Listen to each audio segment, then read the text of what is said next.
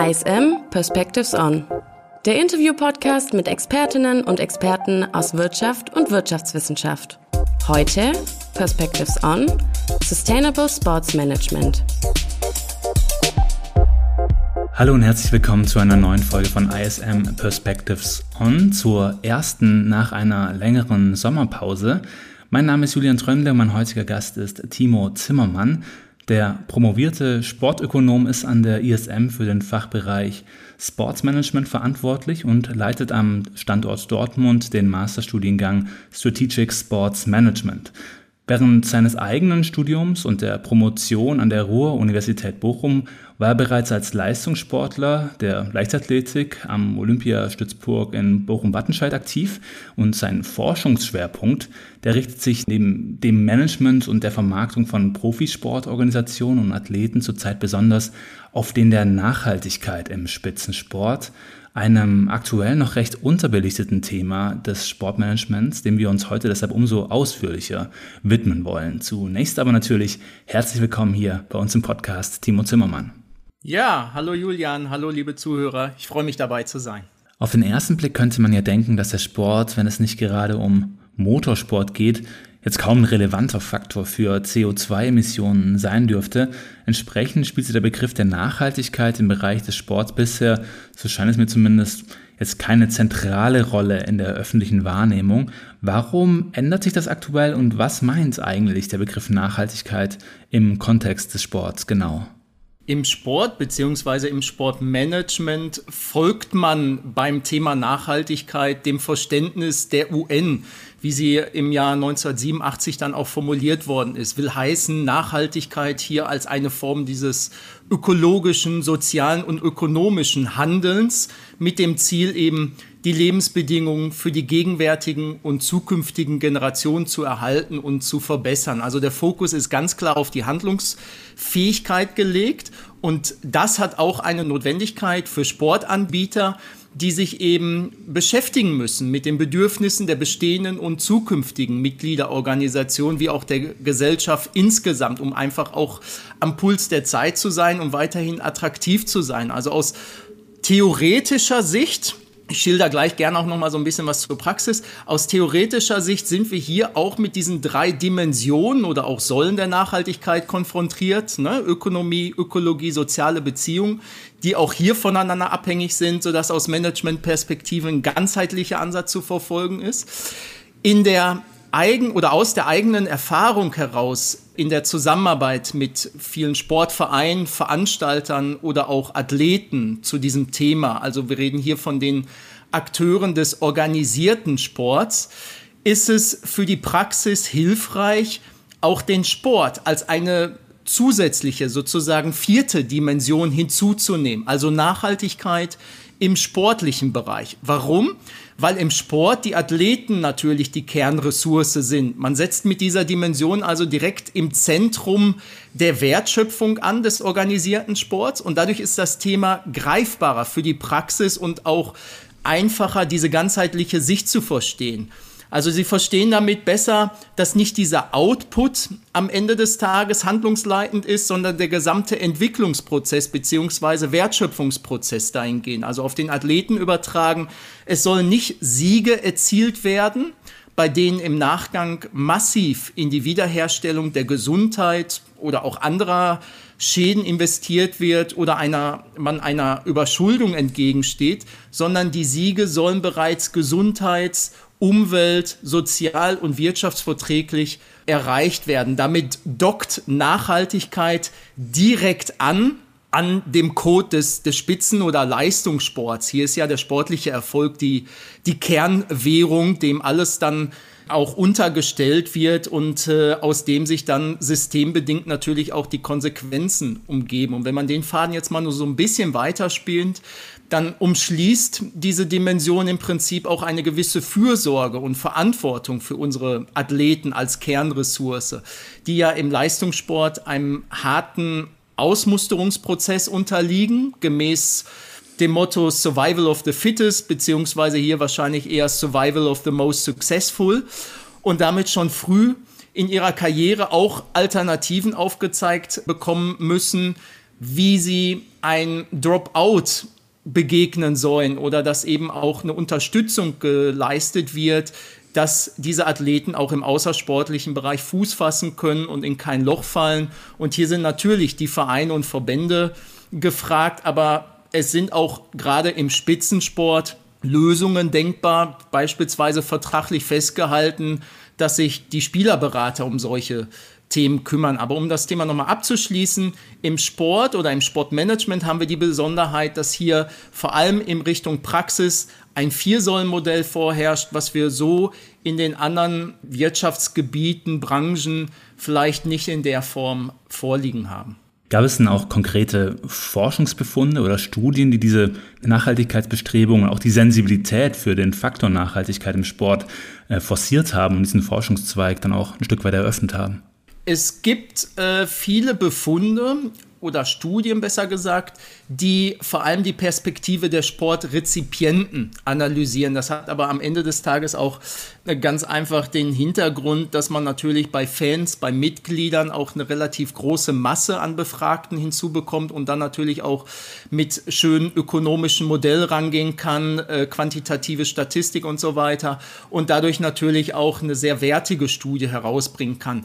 Diese Studien beschränken sich bisher eher auf einzelne Dimensionen der Nachhaltigkeit, die ich vorhin schon mal aufgezählt habe, weniger auf diese ganzheitliche Sicht. Und wenn wir uns die Studien mal anschauen, die diese ganzheitliche Sicht bisher vereinen, dann sehen wir im Profisport eine ähm, relativ umfassende Umfrage dann auch von Fans der Fußball-Bundesliga. Hier zeigt sich, dass knapp 80 Prozent der entsprechenden Zuschauer, Fans Interesse an der Nachhaltigkeit haben und hier vor allem die sozialen Aspekte mit knapp 60 Prozent ähm, im Nachhaltigkeitsbereich, da, die, da dort die Vereine in der, Hand, in der Bringschuld sehen.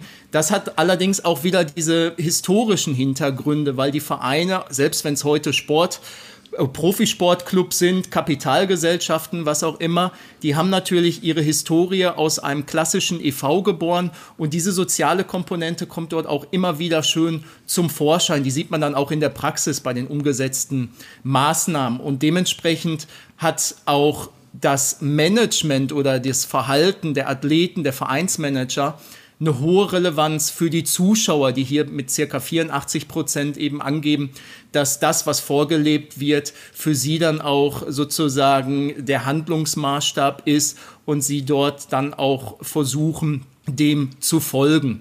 Wenn wir uns mal die anderen Bereiche des Sports ansehen, der ist ja relativ ausdifferenziert in der Sportartikelbranche. Dort stimmen, in der sportbezogenen Artikelbranche, dort stimmen bisher nur knapp 50 Prozent. Studienergebnisse oder die Studien zeigen sogar nur unter 50 Prozent der Befragten eine Zustimmung zu dem Thema Wichtigkeit im, im Bereich Nachhaltigkeit und dann vor allem im Hinblick auf Langlebigkeit, umweltfreundliche Herstellung, Verpackung.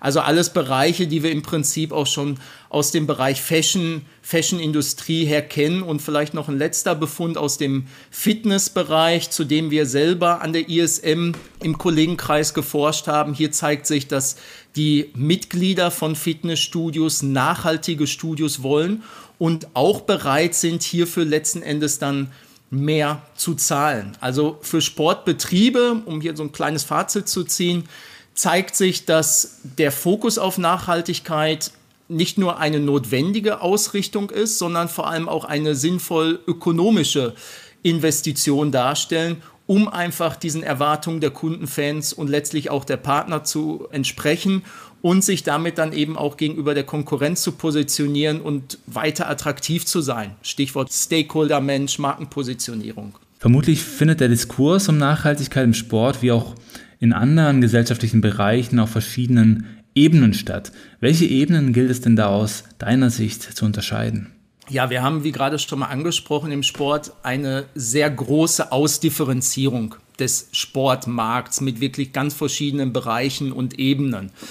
Zuallererst sind hier die Sportanbieter zu nennen, weil sie natürlich am engsten dran sind, dann auch letzten Endes mit den Athleten, mit den Mitgliedern, mit den Sporttreibenden. Hierzu zählen beispielsweise die Sportverbände, Sportvereine, Profisport, aber auch die kommerziellen Sportorganisationen, viele Sporttreibende treiben heutzutage oder vor allem die Jüngeren treiben heutzutage weniger Sport in Organisationen des Sports, also in klassischen Sportvereinen, sondern geben sich auch sehr gerne diesen Fitnessstudios hin, Zocker, Pedalhallen, die aktuell ja sehr in sind. Also auch hier kann viel gemacht werden, bis hin dann auch zu den ganzen Sportanlagenbetreiber. Dazu würden auch die ganzen Stadien, die ganze Infrastruktur gehören. Dort setzt man sozusagen im Kernbereich an und kann einen sehr schönen Einfluss nehmen auf Sportrezipienten. Dann die zweite Ebene wären die ganzen Zulieferer und Verwerter. Hierzu zählen die Sportartikelhersteller, Gerätehersteller, auch Vermarktungsagenturen, Eventagenturen, selbst auch Reiseanbieter. Wir stehen jetzt wieder vor einer sehr sportlichen Reiseperiode, der Winterperiode mit dem Skitourismus, bis hin dann auch zu den Medien, die das Thema immer wieder aufgreifen können, immer wieder auch transportieren können, dass hier dann auch letzten Endes der TV-Zuschauer damit in Kontakt kommt und eben das nochmal gespiegelt wird, was an der Basis gemacht wird. Und die dritte Ebene, das sind die Athleten, das sind die, die Kernressourcen im Sport. Hier haben wir viele Athleten, die im wahrsten Sinne des Wortes Influencer sind. Und da reden wir jetzt nicht nur von den Spitzensportlern aller Lionel Messi, Cristiano Ronaldo, sondern auch im Amateursport, im Bereich Fitness beispielsweise,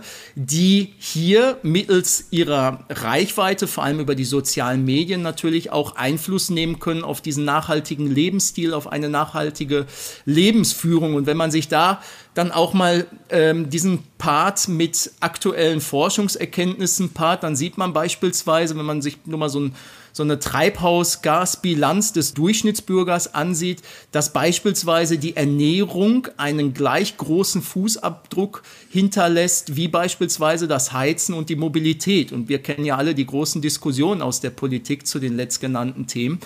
Und vor dem Hintergrund ist es natürlich schizophren, dass knapp 50 Prozent der Lebensmittel hierzulande weggeworfen werden oder dass eben auch mittlerweile unser System, wie wir Menschen ernähren, an seine Grenzen stößt. Also dieses Umdenken, was hier zwingend notwendig ist, das haben viele Athleten bereits, greifen auf andere Proteinquellen beispielsweise zurück und zeigen es dann letzten Endes auch den angehenden Sportlern, den Fans, den Followern, wie sowas vonstatten gehen kann und praktisch dann auch in den Alltag umgesetzt werden kann. Also sehr stark dann auch bezogen auf, auf das Verhalten, auf die Konsummuster eingewirkt. Für die Situation im deutschen Profifußball wurde kürzlich vom Verein für Integrität und Nachhaltigkeit im Fußball e.V. eine Studie publiziert.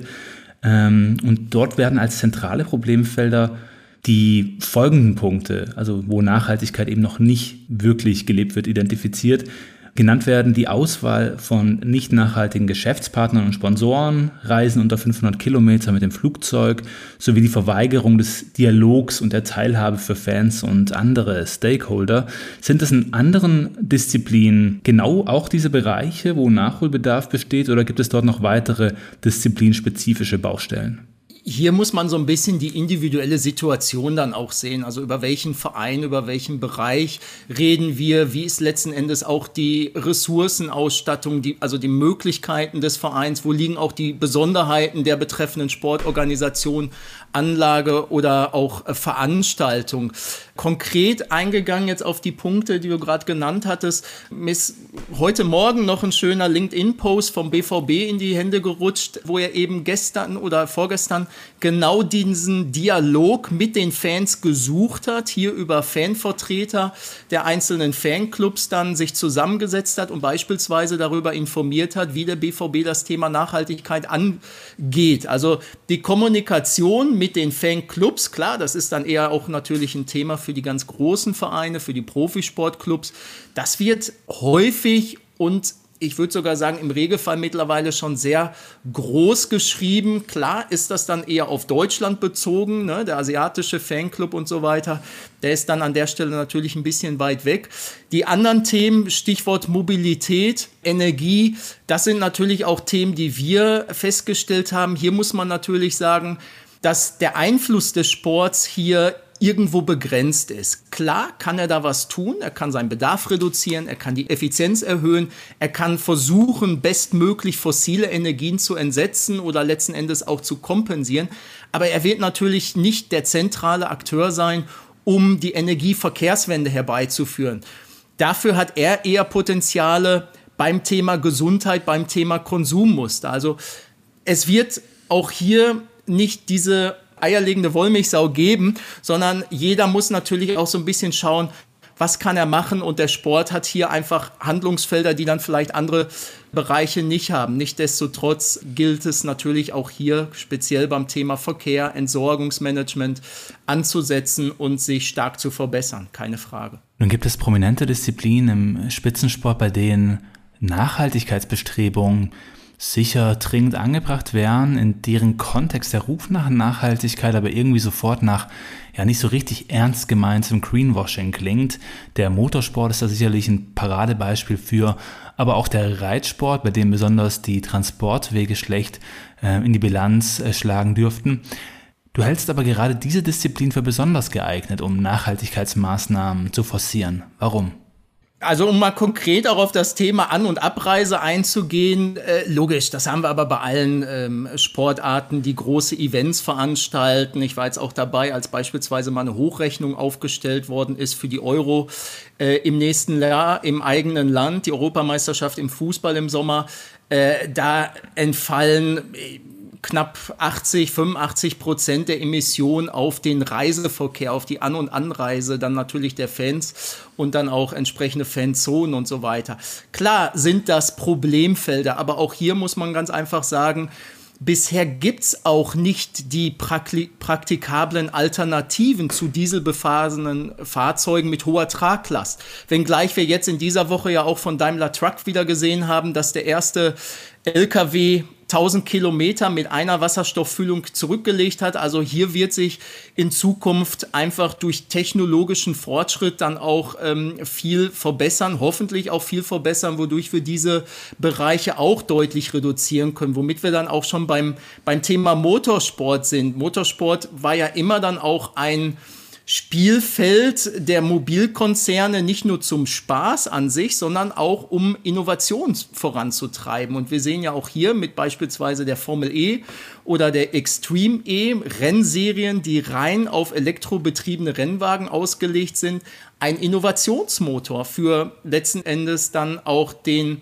Durchschnittsbürger. Hinzu kommen hybride Antriebe mit äh, Energierückgewinnungssystemen aus der Formel 1 oder dann eben auch die Möglichkeit, die klassischen Rennwagen, die ja viel CO2 ausstoßen, hochgezüchtete Motoren sind, die auch mit synthetischen Kraftstoffen zu betreiben, um am Ende des Tages hier CO2-neutral um die Strecke zu fahren. Also die DTM beispielsweise ist jetzt schon äh, dabei, mischt diese Zusatzstoffe hinzu, sodass sie irgendwie nur noch knapp 50 Prozent der Emissionen ausstoßen und bis 2030 will man hier äh, komplett äh, CO2-neutral fahren. Gleiches Thema auch beim Recycling von Reifen. Der Reitsport hat einen anderen Ansatzpunkt, auch sehr interessant. Hier kann man auch den Golfsport noch hinzunehmen. Beide haben sich sehr stark auch auf das Thema Biodiversität, Artenvielfalt ähm, fokussiert, einfach auch dadurch bedingt, weil sie ja Sportarten sind, die noch eine sehr starke Naturverbundenheit haben und speziell jetzt auch mal auf den Reitsport einzugehen. Hier wird natürlich auch so ein bisschen nochmal ins Bewusstsein gerufen, so ein bisschen back to the roots, die Achtsamkeit vor anderen Lebewesen, vor dem Pferd. Das Pferd ja auch eines der längsten Partner des Menschen oder es gibt beispielsweise auch viele Reitbetriebe bis hin zu großen äh, Reitanlagen, die einen verstärkten Fokus auf den Schutz von Landschaft und natürlichen Lebensräumen leben, in der Form, dass sie nicht die Natur an ihre Bedürfnisse anpassen, sondern das Ganze umgekehrt betrachten. Sie scannen sozusagen den Wald, die Natur ab mittels eines 3D-Scanners und schauen sich dann an, okay, wo würden wir jetzt am wenigsten in dieses Naturbild eingreifen, beziehungsweise wo können wir am besten in Harmonie dann auch mit der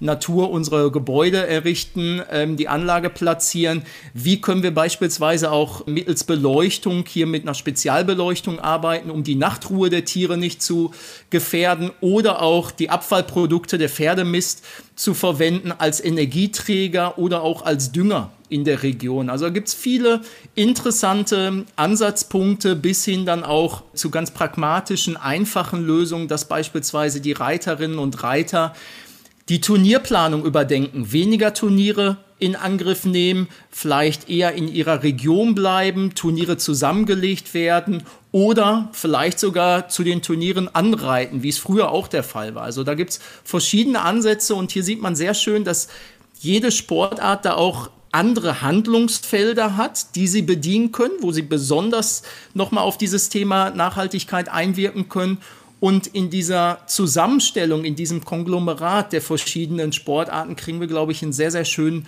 Mix hin, der dann letzten Endes auch Innovation vorantreiben kann und vor allem diese Veränderung nicht nur im Sport, sondern vor allem auch durch Sport bewirken kann. Du hast im Rahmen deiner Forschungs- und Lehrtätigkeit auch ein Modell entwickelt, das das Nachhaltigkeitsmanagement im Sport unterstützen soll. Wie sieht dieses Modell aus und wie kommt es in der Praxis konkret als Instrument zur Anwendung? Ja, das ist das strategische Nachhaltigkeitsmanagement-Modell im Sport. Das ist ein Modell, was entwickelt worden ist für den Anwendungsbezug, also für die Praxis, geboren aus der Beobachtung, dass viele Vereine, auch Veranstalter zwar wissen, wo sie letzten Endes hinwollen, aber ihnen fehlt so ein bisschen das, was dazwischen notwendig ist. Also Ansatzpunkte, wo sie, an, wo sie selber mit ähm, umgehen können und vor allem Ansatzpunkte, die sie dann auch langfristig verfolgen können und die nicht so eine Einmalmaßnahme sind. Und da führt man die entsprechenden Vertreter aus der Praxis durch vier große Phasen. Das sind von der Anlage her auch relativ intuitive Phasen, wie wir sie auch aus klassischen Managementmodellen her kennen, strategisches Management und so weiter, heißt eine Situationsanalyse, die hier sehr umfassend ist, die den Bereich Wertschöpfung umfasst, also sich mal auch bewusst zu machen, was brauchen wir eigentlich alles für Steps, was sind unsere Aktivitäten, um letzten Endes, im Sport sind es ja häufig Dienstleistungen, um diese Dienstleistungen auszuführen. Dann auch das Thema Ressourcenmanagement welche Ressourcen sind wirklich zwingend notwendig, wie kann man die vielleicht optimieren, wie kann man die vielleicht auch ersetzen. Thema Energie spielt hier natürlich auch eine Rolle oder auch das Thema Stakeholder Management. Hier haben wir beispielsweise mal für ein sehr renommiertes Reitturnier eine Stakeholder-Analyse durchgeführt. Auf der einen Seite uns angeschaut, welche Stakeholder sind zur Durchführung dieser Reitveranstaltung notwendig und haben die dann eingeordnet, je nach Relevanz und dann das Ganze nochmal unter der Perspektive betrachtet, welche Stakeholder sind jetzt wirklich dann auch im Kern wichtig, um letzten Endes die Veranstaltung nachhaltig aufzustellen. Und da stellen sich dann schon Unterschiede dar, die einfach über solche Modelle und auch Illustrationen am Ende des Tages bildlich dargestellt werden können, die die Augen öffnen können. Also dass man hier eben Chancen, Risiken, Stärken, Schwächen sieht. Das ist so in dieser ersten Phase. Und die anderen drei Phasen ein bisschen abgekürzt. Da geht es dann darum, eine Nachhaltigkeitsstrategie zu entwerfen, also mit Zielsetzungen, mit zentralen äh, Handlungsfeldern, die dann aber auch wirklich angepasst sind an das, was ich kann, was ich will und dann auch mit einer konkreten Zielplanung quantitativ, qualitativ versehen, dann geht es auch in die konkreten Maßnahmen über, auch struktureller Art. Also wer ist verantwortlich bei mir für das Thema Nachhaltigkeit, nicht nur auf strategischer, sondern auch auf operativer Ebene, bis hin dann auch zur Überführung des Ganzen in die alltäglichen Prozesse, sodass es wirklich täglich gelebt und umgesetzt wird, also wirklich dann auch ganzjährig. Und der letzte Punkt ist das Controlling, um natürlich am Ende des Tages auch zu sehen, habe ich meine Ziele erreicht? Wo muss ich vielleicht nochmal ansetzen, auch im, im Hinblick auf Informations- und Berichtswesen? Viele Sportorganisationen, vor allem die größeren, sind ja mittlerweile auch dazu angehalten, einen Nachhaltigkeitsbericht aufzulegen. Der würde da beispielsweise jetzt auch reinspielen. Und wie kann man das Ganze dann auch koordinieren in der Organisation und mit den entsprechenden Partnern? Also das ist dieses Nachhaltigkeitsmanagement-Modell ist auch ein zentraler Bestandteil eines Zertifikatskurses, ein gleichnamiger Zertifikatskurs, den wir eben jetzt auch für Fachkräfte aus der Praxis anbieten. Wenn man das Modell, was du gerade beschrieben hast, mal anlegt, in welchen Bereichen siehst du denn aktuell noch die größten Weiterentwicklungspotenziale für Nachhaltigkeitsbestrebungen im Sportmanagement? Das sind zum einen natürlich die großen Themen, Energie, Verkehrswende, also Mobilität, Entsorgungsmanagement, wo sie Einfluss nehmen können über Reduktion und dann auch ähm, Effizienzerhöhung aber vor allem natürlich auch in dem Bereich, wo sie Herr im Ring sind, wie vorhin schon mal angesprochen, Thema Gesundheit, Konsummuster, weil das ist letzten Endes auch authentisch. Ne? Wenn ich jetzt, nehmen wir einfach mal einen Fußballverein habe, der viel im Bereich Mobilität tut, der viel im Bereich ähm, Entsorgung tut, klar, ist das irgendwo glaubwürdig, weil er muss sich mit diesen Themen auseinandersetzen. Wenn er allerdings sagt, okay, mein Fokus ist eher im Bereich Gesundheit, ich will mehr Kinder zum Sport bringen, will die Konsummuster umdrehen, dann ist das aus meiner Sicht viel authentischer und erreicht die Leute auch viel besser, weil er natürlich schon in diesem Gebiet aktiv ist, die Leute darauf sensibilisiert worden sind und eben hier besser auch in Richtung Verhaltensänderungen anregen kann. Und auch an der Stelle kommt natürlich dieses Zitat von Nelson Mandela ins Spiel. Sport has the power to change the world. Also Sport hat diese Besonderheit, die Menschen zu inspirieren, zusammenzuführen, ihnen eine Orientierung zu geben. Und genau diese Mission, diese Absichten gepaart mit Maßnahmen sind dann auch der Stoff, wo der Sport den größten Hebel ansetzen kann, um letzten Endes nicht nur ins Thema Nachhaltigkeit zu wirken, sondern auch für sich selber Monetarisierungspotenziale, neue Monetarisierungspotenziale aufzuschließen, Cross-Upselling-Potenziale auszuschöpfen, neue Partner zu akquirieren, mit denen auch zusammenzuarbeiten. Wir reden ja im, heutzutage im Sponsoring nicht mehr vom Sponsor mit irgendwelchem Status, sondern wir reden ja von Partnerschaften. Das Wort, das symbolisiert ja schon, dass man gemeinsam zusammen an etwas arbeitet. Und vielleicht noch ein letzter Punkt, der im Sport sehr, sehr wichtig ist, ist eine gewisse Anreizsteuerung. Also die Leute aus dem Sport, natürlich auch wieder historisch bedingt, reagieren häufig sehr allergisch, wenn man ihnen starke Vorschriften macht, strenge Vorschriften macht.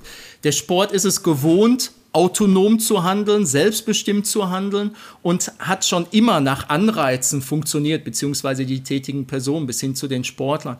Und daran sollte man auch festhalten, auch beim Thema äh, Nachhaltigkeit.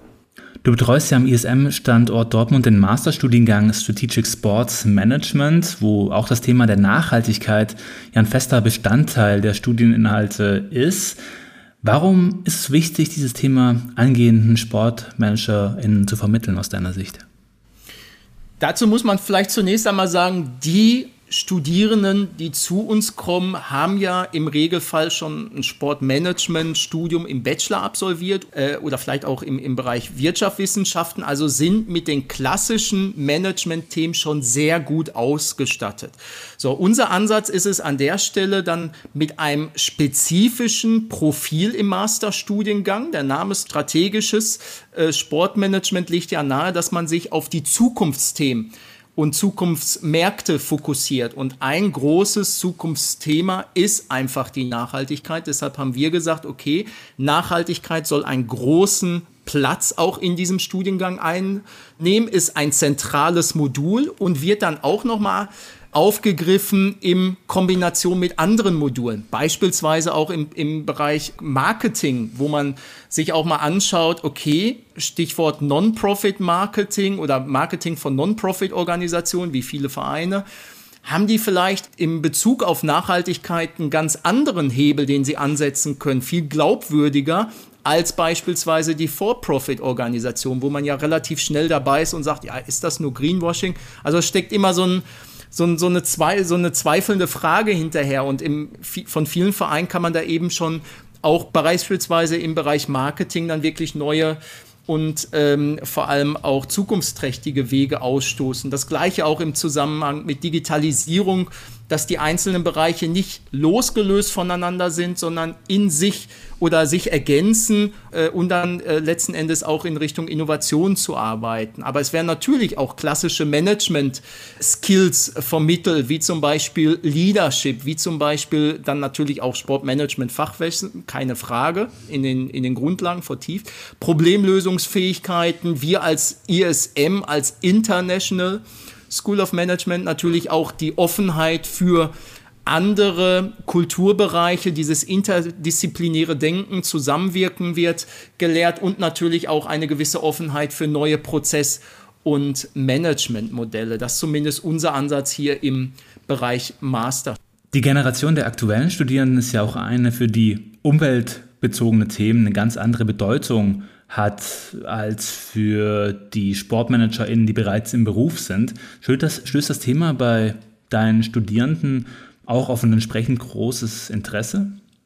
Ja, definitiv. Einfach dadurch bedingt, dass sie mit diesem Thema auch tagtäglich konfrontiert werden, dass sie selber auch eben dieses Bedürfnis haben, einen Beitrag zu einer nachhaltigen Entwicklung zu leisten und vielleicht auch, weil sie müde geworden sind als Sportinteressierte von den ganzen unnötigen Machtkämpfen äh, in den ganz großen Dachverbänden oder internationalen Dachverbänden um irgendwelche Gelder, Machenschaften und so weiter und so fort oder eben auch diesen, diesen aktuellen Skandal, den wir im spanischen Fußball, im Frauenfußball erleben, da einfach dann auch mal neue Wege einzuschlagen und den Sport auch mal einen, einen neuen Anstrich zu geben. Also keine Frage. Wenn du jetzt die verschiedenen Aspekte unseres Gesprächs auf eine zentrale Strategie oder eine zentrale Kernbotschaft eindampfen müsstest, welche wäre das? Oder anders gefragt, was ist für dich kurz- und mittelfristig die zentrale Aufgabe des Sportmanagements in puncto Nachhaltigkeit? Also für den Alltag hätte ich gesagt, einfach mal die Rückbesinnung wieder auf die einfachen, pragmatischen Lösungen, auch mal was reparieren, statt neu zu kaufen, einfach reflektiert durchs Leben zu gehen und sein Verhalten ähm, zu überdenken beim Thema Konsum, Ernährung, Heizen, Mobilität und so weiter. Und in Bezug auf Sportmanagement ähm, predige ich sehr gerne, wenn die Natur, und letzten Endes ist es ja das Sportfeld, ne? ob ich laufen gehe, reiten gehe, selbst Fußball ist ja im Regelfall in, den, in der Natur. Wenn die Natur dein Spielfeld ist, dann solltest du auch ein natürliches Interesse daran haben, sie zu schützen und zu erhalten. Und was es dann am Ende des Tages ist, ist auch zweitrangig. Mach einfach was, fang an und es entwickelt sich automatisch. Timo Zimmermann war das Professor für äh, Sportmanagement am ISM Campus Dortmund. Vielen Dank für das Gespräch und Grüße nach Dortmund. Vielen lieben Dank. Alle im Interview genannten Quellen findest du in den Show Notes zur Folge. Der Podcast ISM Perspectives On wird präsentiert von der International School of Management. Besuche unsere Website ism.de für alle Infos zu den angebotenen Bachelor- und Masterstudiengängen aus dem Bereich der Wirtschaftswissenschaften.